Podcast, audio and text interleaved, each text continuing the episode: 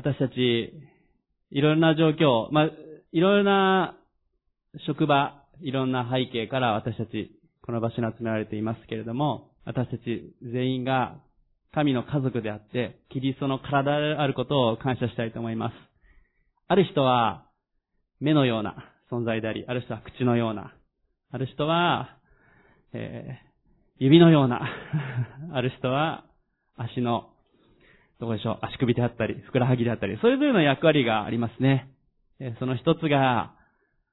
師匠であり、また、牧師であったり、また、教会の皆さん、お一人お一人、それぞれの存在であると思います。その一つ一つが欠けてはいけない存在。さっきも賛美もしましたけど、私一人一人は本当に主にあって、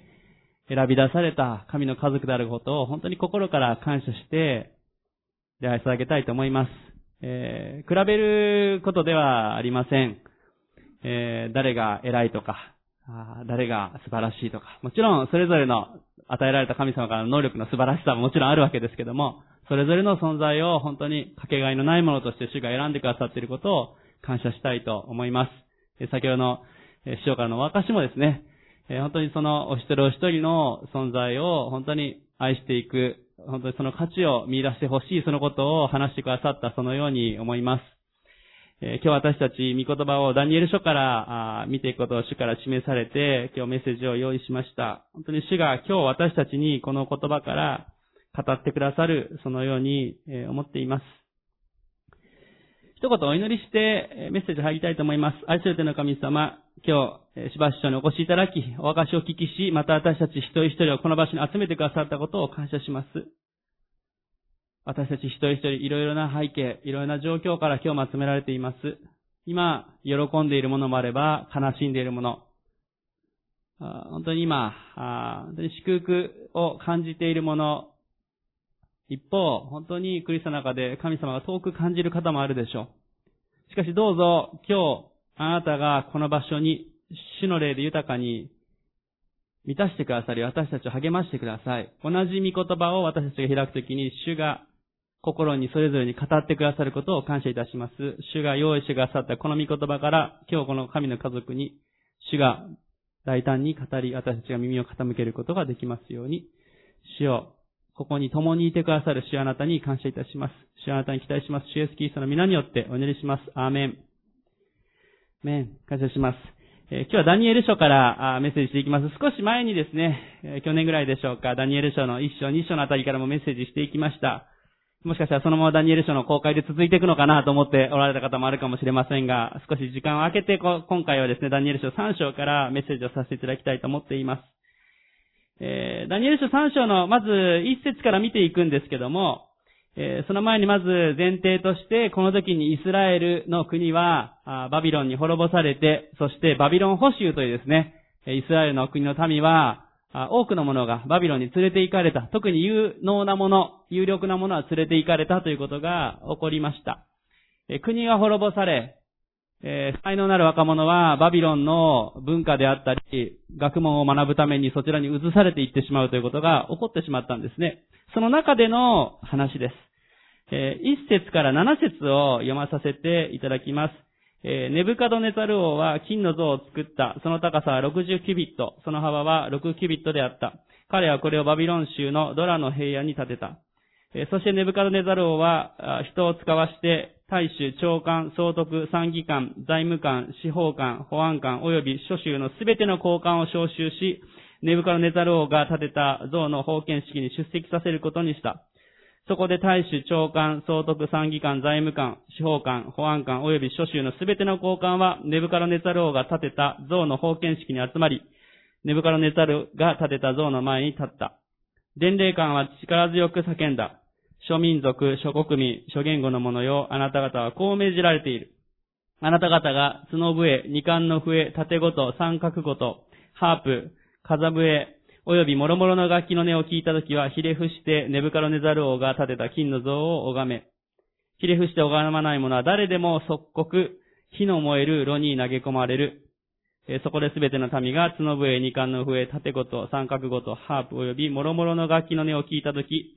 諸民族、諸国民、諸言語の者たちは、ひれ伏してネブカロネザル王が建てた銀の像、金の像を拝んだ。まあ、この出来事が、まあ、この前にダニエルがですね、あ夢の解き明かしをしたりとか、あそのようなことがあったわけですね。えー、しかしこのネブカルネザル王は、あ本当に、こう、ひれ伏して、イスラエルの神を崇めたと思ったら、急に自分の像をまた作り始めてですね、えー、このようなことをし始めたわけです。まあ、権力を持つ者というのはですね、どうしてもこういう誘惑であったりですね、自分を認められたいということが出てくるんでしょう。この、えー、3章1節のところにあります、その高さは60キビット。まあ、大体27メートルの像であるわけですね。えー、メートルに計算するとですね。27メートルというと、まあ、あの、今の最近のタワーとかビルに比べたらそんな大したことないかなと思われるかもしれませんが、まあ、あの、東大寺の大仏がですね、大体14、5メートルですから、東大寺の大仏の大体倍のものがですね、建物なしにそのままボーンと立ってるわけです。当時で言うとかなり大きな建物っていうかですね、大きなものですよね。東大寺のあの大仏の倍あるわけですから。しかもこれは平野に立っていたというから、どこからでも見える場所にそれがドーンと構えてたわけですね。さあ、それを拝めという風になったわけです。そしてその像を拝まない、あ、ちょうど写真を添えば、あの、イメージをですね、えー、27メートル。まあ私は見たわけじゃありませんけど、これはイメージ図です。この像を拝まないとですね、どうなるかというと、6節を見ると、即刻火の燃える炉に投げ込まれるって書いてあったんですね。この火の燃える炉っていうのは、なんかパンを焼いたりする、ちょっとかまどであったりとか、なんかこう、暖炉のようですね、焚き火を組めるようなところとイメージしやすいかもしれませんが、全然そうではなくて、まあ次の写真を出していただければと思いますが、これは当時のものに近いもの、後に見つかったものですけども、まあこれは石でできてますけども、石であったりとか、レンガで作られたりした炉があってですね、これはあの、レンガを作るためであったりとか、金属を溶かすための炉だったわけですね。まあ、金属が溶けるぐらいですから、ものすごい温度なわけです。近づくだけで体が焼け焦げてしまうぐらいの熱さ。え金属を溶かす炉だったわけですね。なので次の写真を、まあ、こんな感じであっただろうとえいうイメージがですね。まあもうこれも、この扉とかこういうのも、まあ、あくまでイメージですけども、ちょっと暖炉にこうくべるような火のレベルではないもの、それがこの6節にあるような火の燃える炉でした。えー、最初のちょっと写真の、あの、像のところに戻していただきたいんですけども、ここで、ネブカラネザローの命令によって人々が、あこれにひれ伏して礼拝をしなさいというふうに言われました。しかしその時に、どうなったかというと、実は、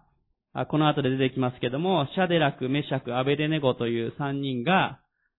この像をひれ伏すことを拒みます。第二列書の3章の8節から12節をお読みします。このためこの機会にあるカレデア人たちが進み出てユダヤ人たちを中傷していった。彼らはネブカドネザル王に告げた。王よ、永遠に生きられますように。王よ、王は角笛、二冠の笛、盾ごと、三楽ごと、ハープ、風笛、及び諸々の楽器の音を聞く者は、すべてひれ伏して金の像を拝め、ひれ伏して拝まない者は誰でも火の燃える炉の中へ投げ込めと命令されました。あなたがバビロン州の行政を司らせた何人かのユダヤ人がおります。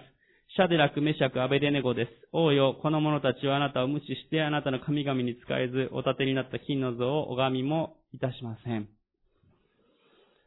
このユダヤ人の三人は、王の像を、まあ、神として崇めて礼拝することを拒んだわけですね。彼らは選ばれたもの、将来が約束された素晴らしいものでした。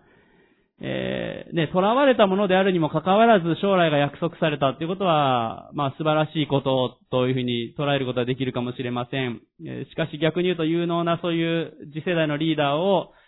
まあバビロンの文化に染まらせるというかですね、そのように育てることで、ユダヤ人をこう取り込んでいく、そのことを計画してたのでしょう。この三人もそれは分かってた上で、ね、あの、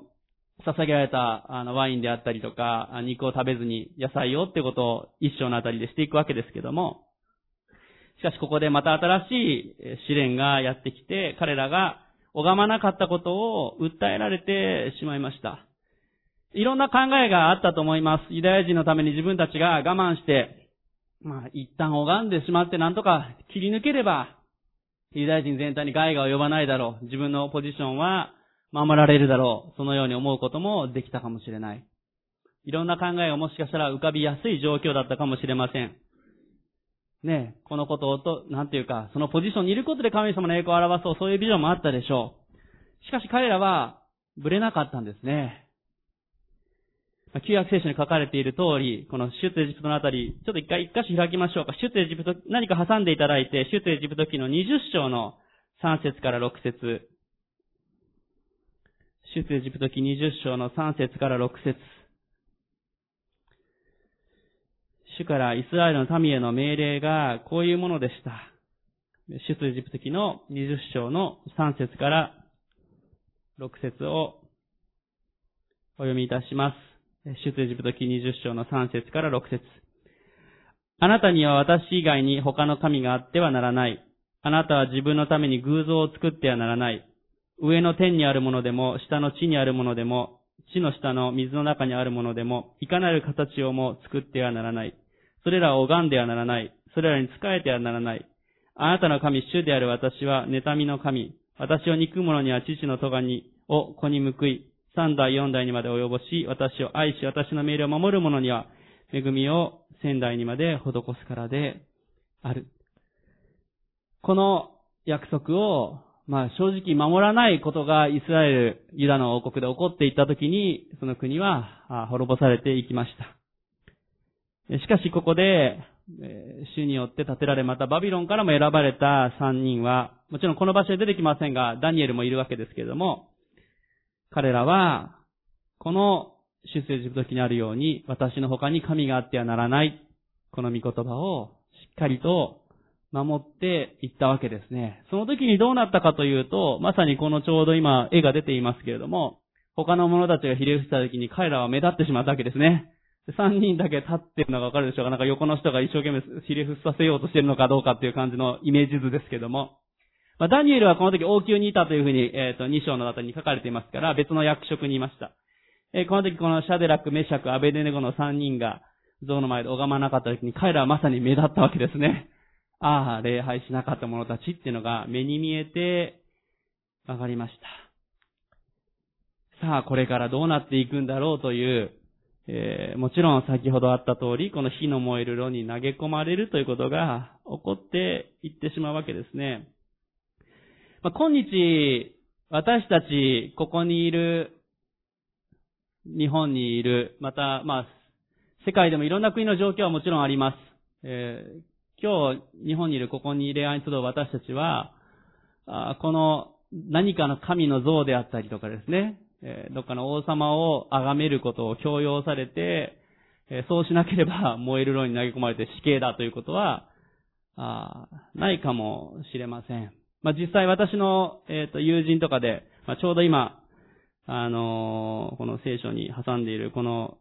前も一回ご紹介しましたけども、この御言葉の金属のカードはですね、私の、まあ、C 国の、まあ、言っても大丈夫、中国のですね、私の友人の進学校時代の同級生がくれたものです。まあ、数年前の大会で彼がこれをくれたんですけど、彼の教会は、あ国の方針によって一つところに集まることが許されず、20箇所ぐらいに分かれて、礼拝をしないといけなくなりました。その時に教会員一人一人にこの御言葉カードを求めなさい、そうすれば与えられますというこの御言葉を書いたこのしおりをですね、えー、配られたわけですね。しかし、えー、彼は言ってました。バラバラにされたけれども、一つとこに集まれなくなったけども、そしてすべてその教会の建物とか全部差し押さえられたけども、むしろバラバラにされたことによって、それがさらに増え広がって、え半年一年で教会のその小さくされたけども、その数がさらに増やされたって、200人ぐらいが洗礼を受けたということを話してくれました。えさらにそのうちのいくつかの教会は、場所もさらに閉鎖させられて、えそこで集うことができなくなって、ネット上に移されました。えしかし彼は感謝して証ししてくれました。え建物を借りるお金が必要なくなったので、そのお金で宣教師を送り出すことができるようになった。すごいポジティブで素晴らしいなっていうふうに思いました。私と同じ立場だったら一つに集まれなくなった。バラバラにされた。さらにその場所も取り上げられた。どうしようって思ったかもしれません。しかしそれがむしろ感謝だというふうに彼が明かししてくれました。世界には今も本当にそういう状況の中にある方々もあることを覚えて、今日もこのしおりを見ながら私も祈らされます。このダニエル書のような状況、私たちからすると少し遠く感じるかもしれません。隣の国ではそういうことが起こっていますけど、しかしでもですね、誰かをであったりとか、違う神を崇めることを強要されることは確かにないかもしれませんが、実は私たちにとって、今日、偶像礼拝というものは、かつて以上に身近なものであるというふうに私は思います。何かの像を拝まさせられることや神を礼拝することを強要されることはないにしても、しかし私たちの周りに、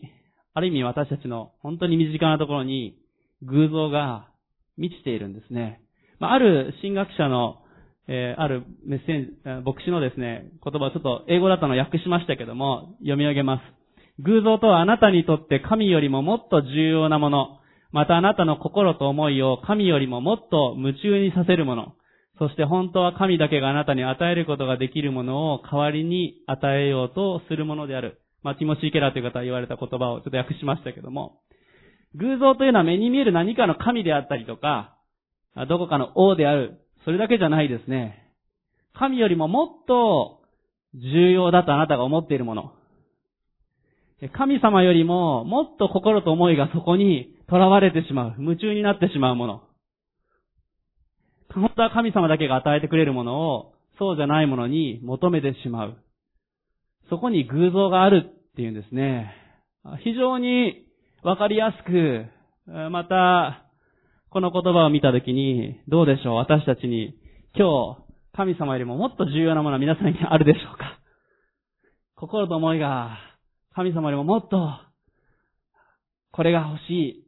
これが夢中だっていうものがあるでしょうか？実は、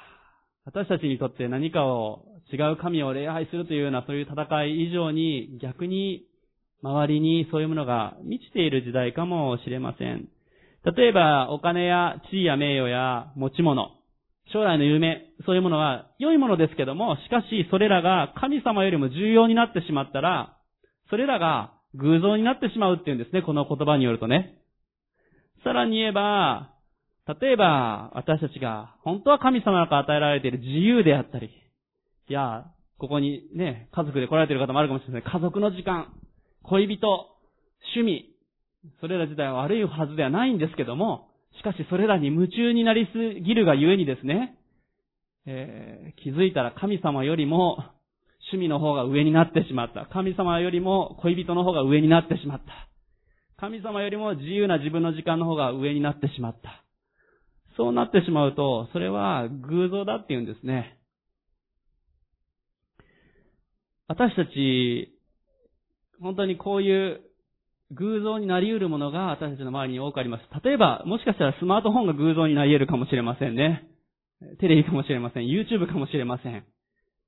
何かが私たちを夢中に神様以上にさせてしまうなら、それが偶像になり得ます。いや、そういうものはないよという方もおられるかもしれません。そういう何か囚われるようなものは何もありません。もう一つですね、違う、えアメリカの牧師の言葉を次に出したいと思います。マット・チャンドラーという方はこう言いました。快適さ、まあ、もしくは安心は、私たちの世代にとっての神である。この人は言いました。快適さ、安心は私たちの世代にとっての神である。まあ、アメリカの牧師が言った言葉ですけれども、日本にも共通している部分があると思います。私たちは快適さや安心というものを求めます。それ自体は決して悪いことではありません。安心な場所、セーフプレイス、大事なことです。しかし、安心であること、快適であること、そこにいることが、逆に言うと神になってしまう場合があり得るっていうことなんですね。もっと言えば、自分が安心かどうか、自分が快適かどうかということが何よりも重要になりかねないということです。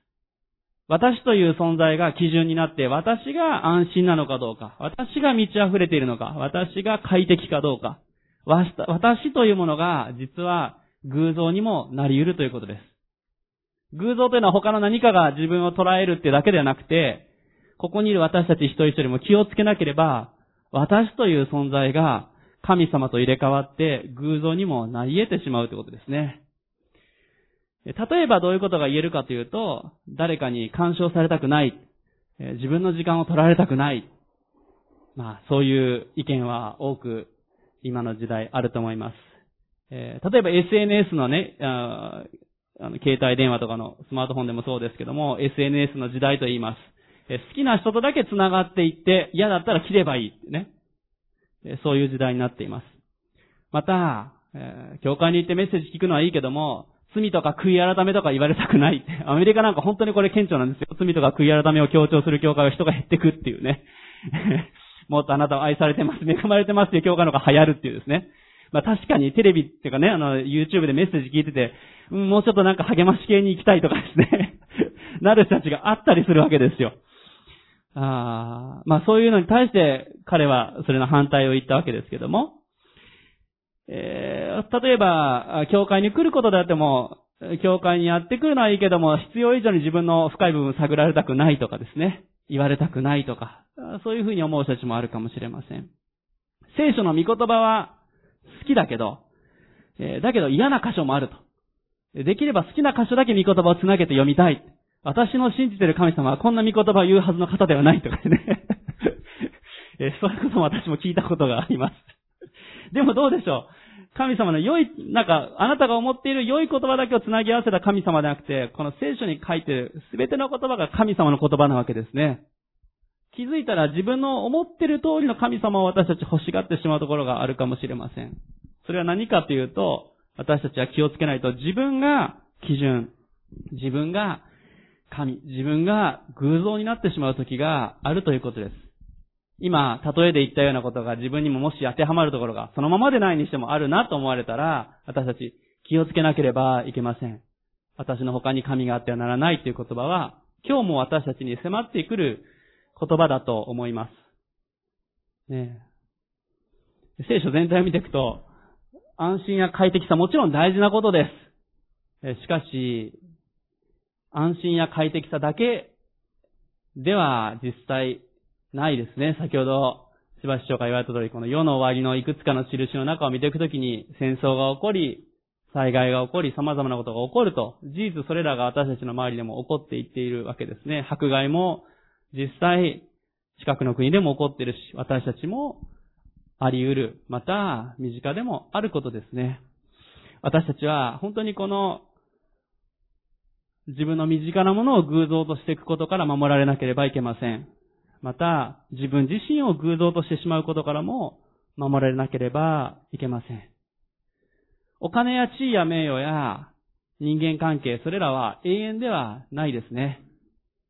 それらは一時的に何かを満たしてくれるものです。しかし、究極的に永遠ではありません。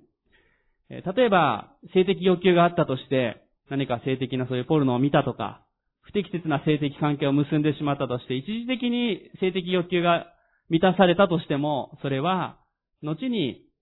絶望を生み出したりとか、崩壊をもたらしていくわけです。例えば誰かの悪口を井戸端会議で言い合ったりします。職場とかね、近所でもし言い合ったとして、家族の中でも誰かの悪口をブツブツと言い合ったとします。言った時はスッキリしているように思るかも思えるかもしれませんが、ふと気づくと、後でなんであんなこと言っちゃったんだろう。何も解決に至らないのに、そういう経験はないでしょうか私たちは気をつけないといけないですね。偶像であったり自分の快適さを求める、自分が偶像となってはいけないということです。偶像というのは、私たちの周りにあるもの、私たち自身がそうなってしまった時にですけども、実は私たちに自由を与えるように見えて自由を与えてないんですね。私たちを束縛するものであるということです。今日、皆さんに一つ目のポイントをお伝えしたいと思います。それは、ただ唯一の神を神として生きるということをお伝えしたいと思います。ただ唯一の神様を、聖書が語る本当の神様を神様として生きていく、そのことを今日の一つ目のポイントとしてお伝えしたいと思います。唯一の神を唯一の神として生きていくということです。私の他に神があってはならない。その言葉の通りです。皆さんの中に周りや自分自身が神となっている、基準となっている、そういうことはないでしょうかまあ今日この場所にいて他のことを考えて他のことに夢中ですって方はあまりないかもしれませんが、しかし私たち気をつけなければいけません。私自身もそうです。誰もが気をつけなければいけないところです。えー、むしろ目に見える迫害が起こりにくい代わりにサタンは巧妙に私たちに攻撃してくる、そのように思います。続けてダニエル書の3章もう一度戻りたいと思います。えっ、ー、と、表示の方はタイトルの方に戻していただいていいですか？ダニエル書の3章の13節から17節を読みます。ネブカドネザルは怒り狂いシャデラク、メシャク、アベデネゴを連れてくるように命じた。それでこの3人は王の前に連れて来られた。ネブカドネザルは彼らに対して言った。シャデラク、メシャク、アベデネゴよ。あなたは、お前たちは私の神々に仕えず、また私が建てた金の像を拝みもしないというが、本当か今もしお前たちが角笛、二冠の笛、縦ごと、三角ごと、ハープ、風笛及び諸々の楽器の音を聞いたとき、ひれ伏して私が作った像を拝むなら、それでよい。しかしもし拝まないなら、お前たちは即刻火の燃える炉にの中に投げ込まれる。どの神が私の手からお前たちを救い出せるだろうか。シャデラク、メシャク、アベデネゴは王に答えた。ネブカドネザル王よ、このことについて私たちはお答えする必要はありません。17節もしそうなれば、私たちが使える神は火の燃える炉から私たちを救い出すことができます。王よ、あなたの手からでも救い出します。先ほども言いました、私たちが偶像としてしまうもの、私たちの周りのもの、私たちを夢中にさせるもの、また私たち自分自身がもし偶像となってしまってた場合、それらは私たちを救い出すことはできないものです。一見お金があれば救い出されるように思えるかもしれませんが、それは究極的ではありません。どれだけお金があったとしても、病がやってくるときは病がやってきます。苦難がやってきたり、災害がやってくることもあるでしょう。私たち自身が自分がどれだけ力があるものであったとしても、私たち自身が自分を救い出すことはできない。そういう時がやってきます。しかし一つ言えることがあります。それは、神様は私たちを苦難から守ってくださる方です。まあ、この箇所では、シャデラク、メシャク、アベデネゴは、すさまじい苦難が、周りが全てひれ伏しているのにその3人は立っていた。他のユダヤ人たちが、のことは描写が出てきません。他にも、礼拝しなかった者たちはあったけども、ここで集められたのは国のリーダーたちでしたから、そこに入ってなかったんでしょう。しかし、彼らは目に見えて、ああ、本当に王に従わなかった者たちということで、えー、訴えられてしまいましたが、しかし、このような状況が起こらないように私たち祈ることも一つあり得ることです。どうぞ死を病から守ってください。どうぞ死を苦難から守ってください。この国を戦争から守ってください。災害から守ってくださいという祈りは、あしてもちろん大事なことです。えー、朝、今日、事故がありませんように、家族が病気から守られますように、ね、祈ることは大事なことです。この国が本当に戦争がないように、あの国の戦争が止むように、主をどうぞあなたが守ってください。その祈りも主は聞いてくださいます。ね、そういう祈りを、まあもう何を祈ってもどうせ神様の御心しかならないから祈らなくてもいいやではなくて祈りましょう。主はそれをなしてくださることもできる方です。しかし、同時に神様は十何節にあるように、たとえ苦難が起こっても、救い出すことができる方であるということも覚えましょう。実際私たちこの中に一度も病になったことがありませんということは多分いらっしゃらないと思います。えー、どれだけ健康だって言ってた人でもアメリカとかで今、海外もですね、コロナ感染する方々もあるわけですね。どれだけ元気であるかとかですね、それだけじゃなくて、えー、実際に、まあ、かからないにしてもコロナ禍という苦難は今、日本全体が受けているわけですよね。私たちは、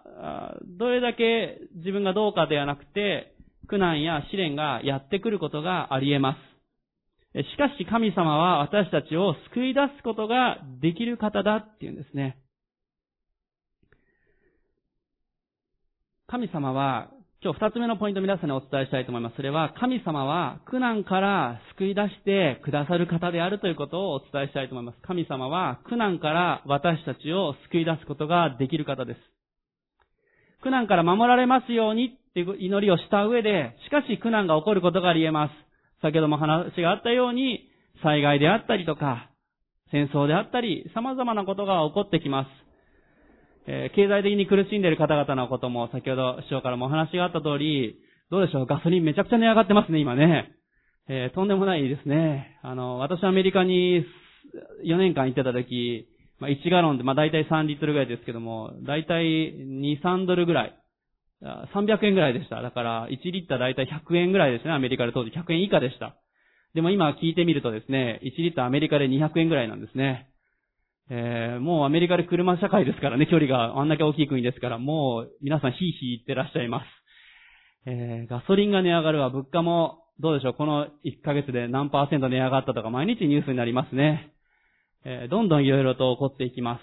ウクライナの戦争もなかなか収束が見えなかったりとか、様々なことが私たちの周りで起こってきます。しかし一つ言えることができます。それは神様は苦難からも救い出すことができる方です。アメンですね。皆さんそれを信じておられるでしょうか？信じているんだけどもなぜコロナ禍は終わらないし、戦争は終わらないんだろう？と思われるかもしれません。実は一つの鍵がですね、この3章の続けての18節に書かれています。読まさせていただきます。しかし、たとえそうでなくても王よ、ご承知ください。私たちはあなたの神々には使えず、あなたが建てた金の像を拝むこともしません。今日大事なキーワード、いや、メッセージのタイトルにしようかと思ったぐらいのキーワードです。それは、たとえそうでなくとも。たとえそうでなくとも、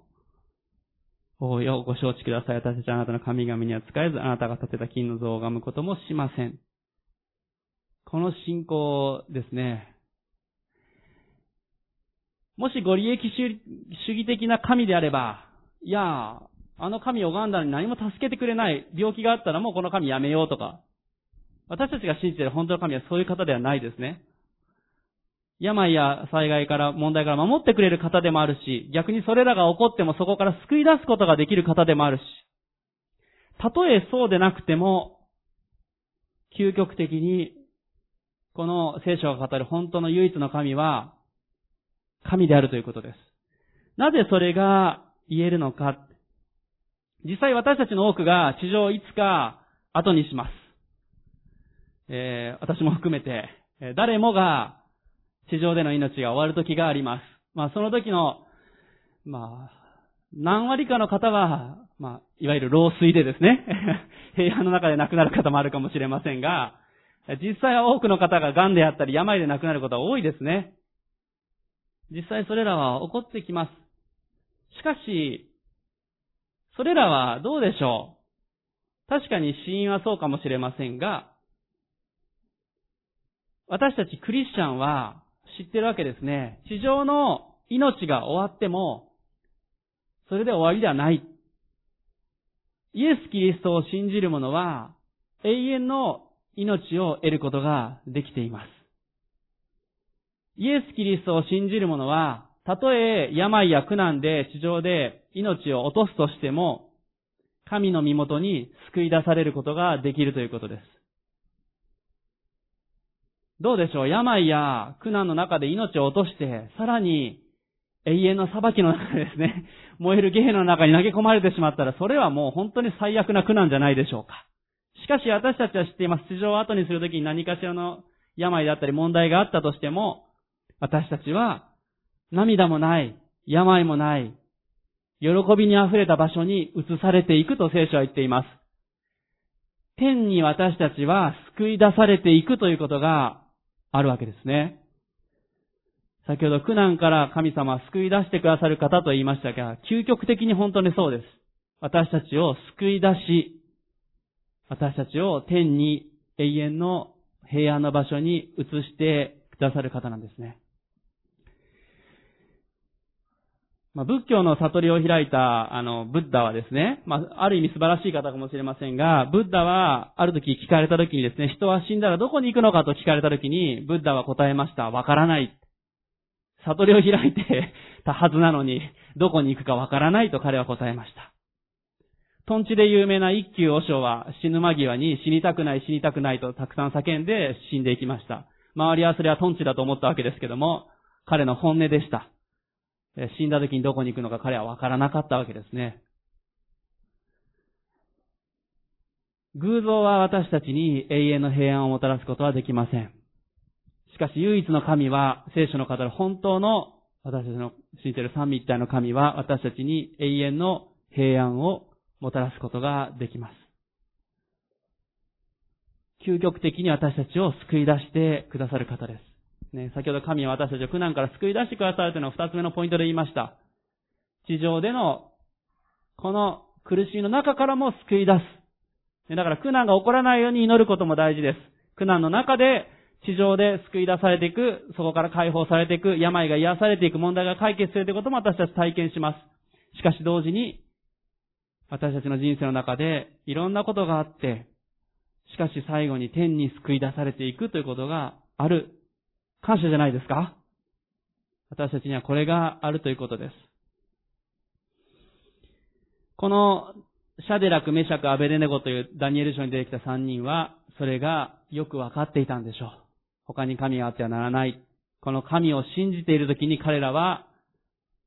神の身元に天に救い出されていくということが分かっていた。なので、18節にあるように言うことができたわけです。たとえそうでなくても、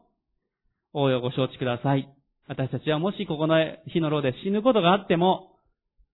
天に神の身元に移されていく。それがあるので、だってそうじゃなかったら彼らはそのまま燃える炉の永遠に投げ込まれるようなものになってしまうということですね。彼らは永遠の天を見ていた、そのことがわかります。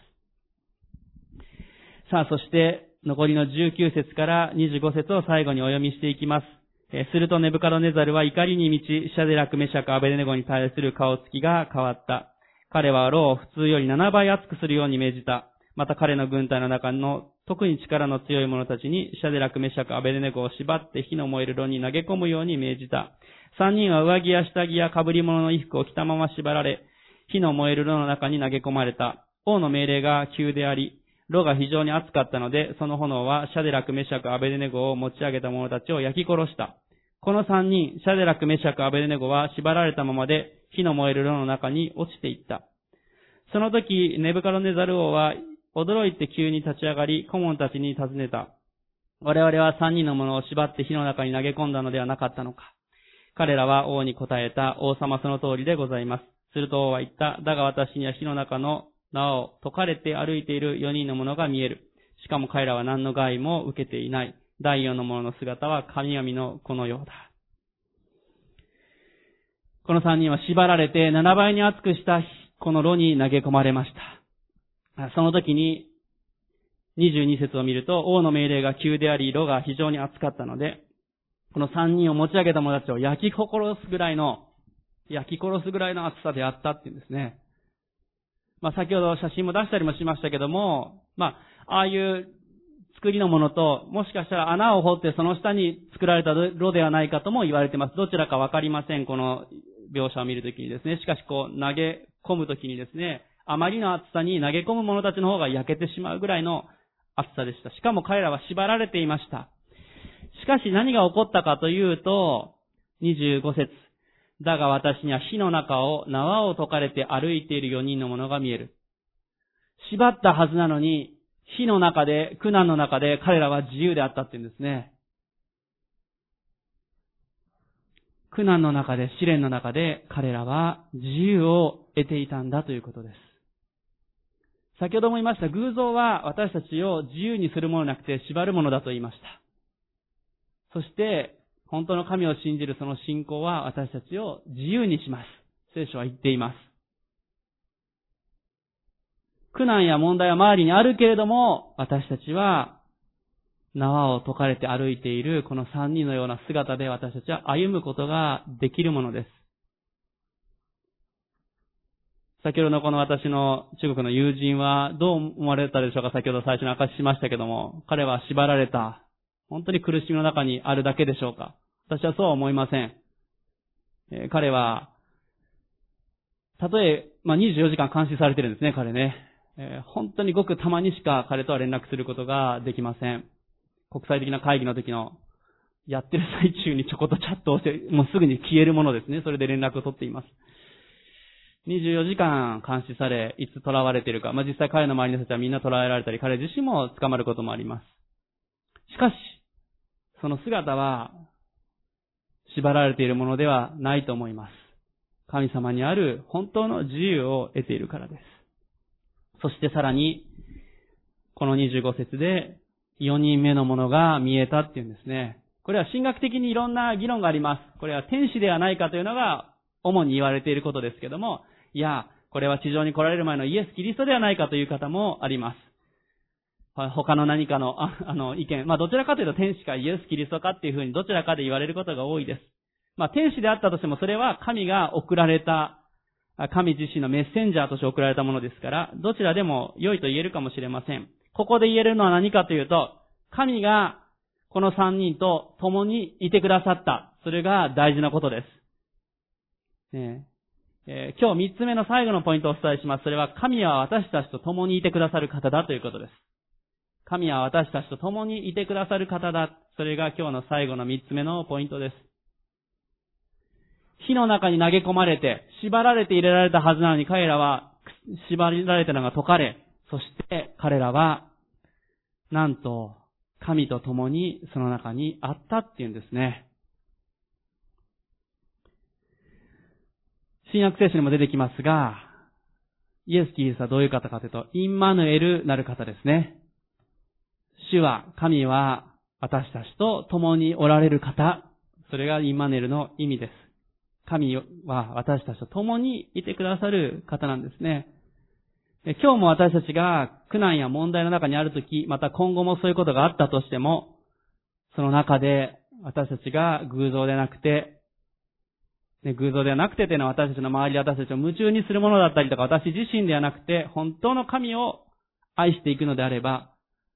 私たちは体験していくことができます。それは、神が共にいてくださり、私たちは本当に自由とされるということを体験することができます。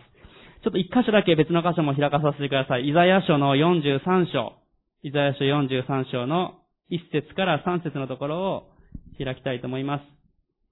イザヤ書の43章の1節から3節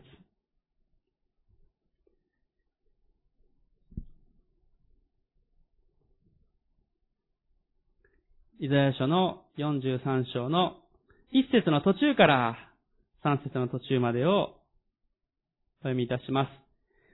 恐れるな、私があなたをあがなったからだ。私はあなたの名を呼んだ。あなたは私のもの。あなたが水の中を過ぎるときも、私はあなたと共にいる。川を渡るときも、あなたは押し流されず、火の中を歩いても、あなたは焼かれず、炎はあなたに燃えつかない。私はあなたの神主、イスラエルの聖なるもの、あなたの救い主であるからだ。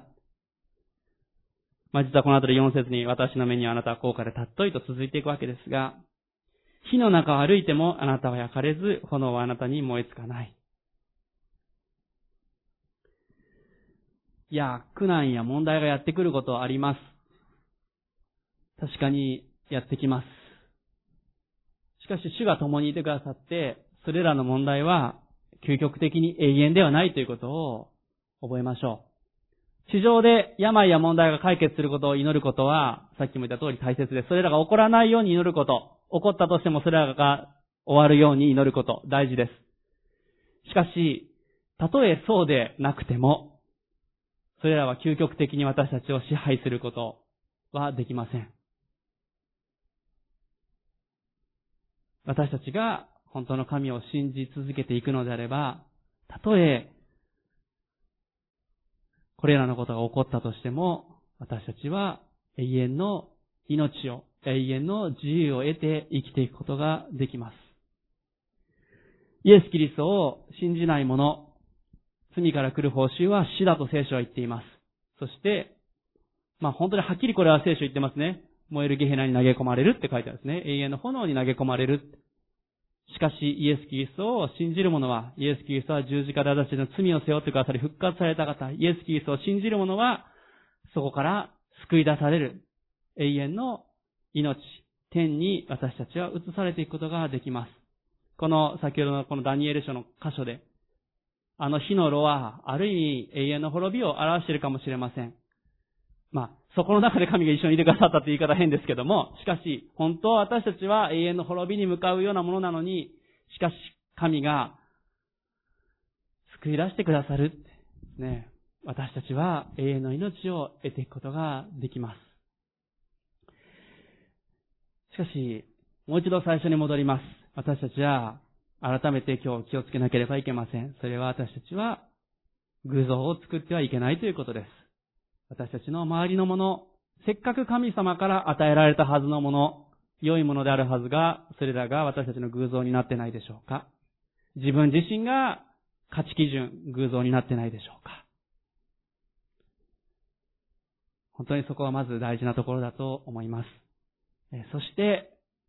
私たちが今皆さん困難の中や病の中や問題の中にあったとして、それらが解決するように、それが地上で歩む間に救い出されるように祈っていきつつ、同時に私たちは永遠の天に救い出されていく存在だということを改めて覚えていきましょう。たとえそうでなくとも、主が今日も共にいてくださる。それは何にも変え難い素晴らしい平安です。祈りたいと思います。目を閉じていただいて、まずしばらく心の中を主に探っていただきましょう。もし皆さんの中で、ああ、何かが自分の偶像になっているな。自分自身かな。もしそういう部分があれば、そこまで大きくなってないにしても、小さい偶像ができていないか、もしあれば、主の前に悔い改めていきましょう。誰もがあり得ることです。今しばらく心を探っていただき、祈りましょう。そして悔い改めるときに主は許してくださる。そのように聖書は言っていますから、今悔い改め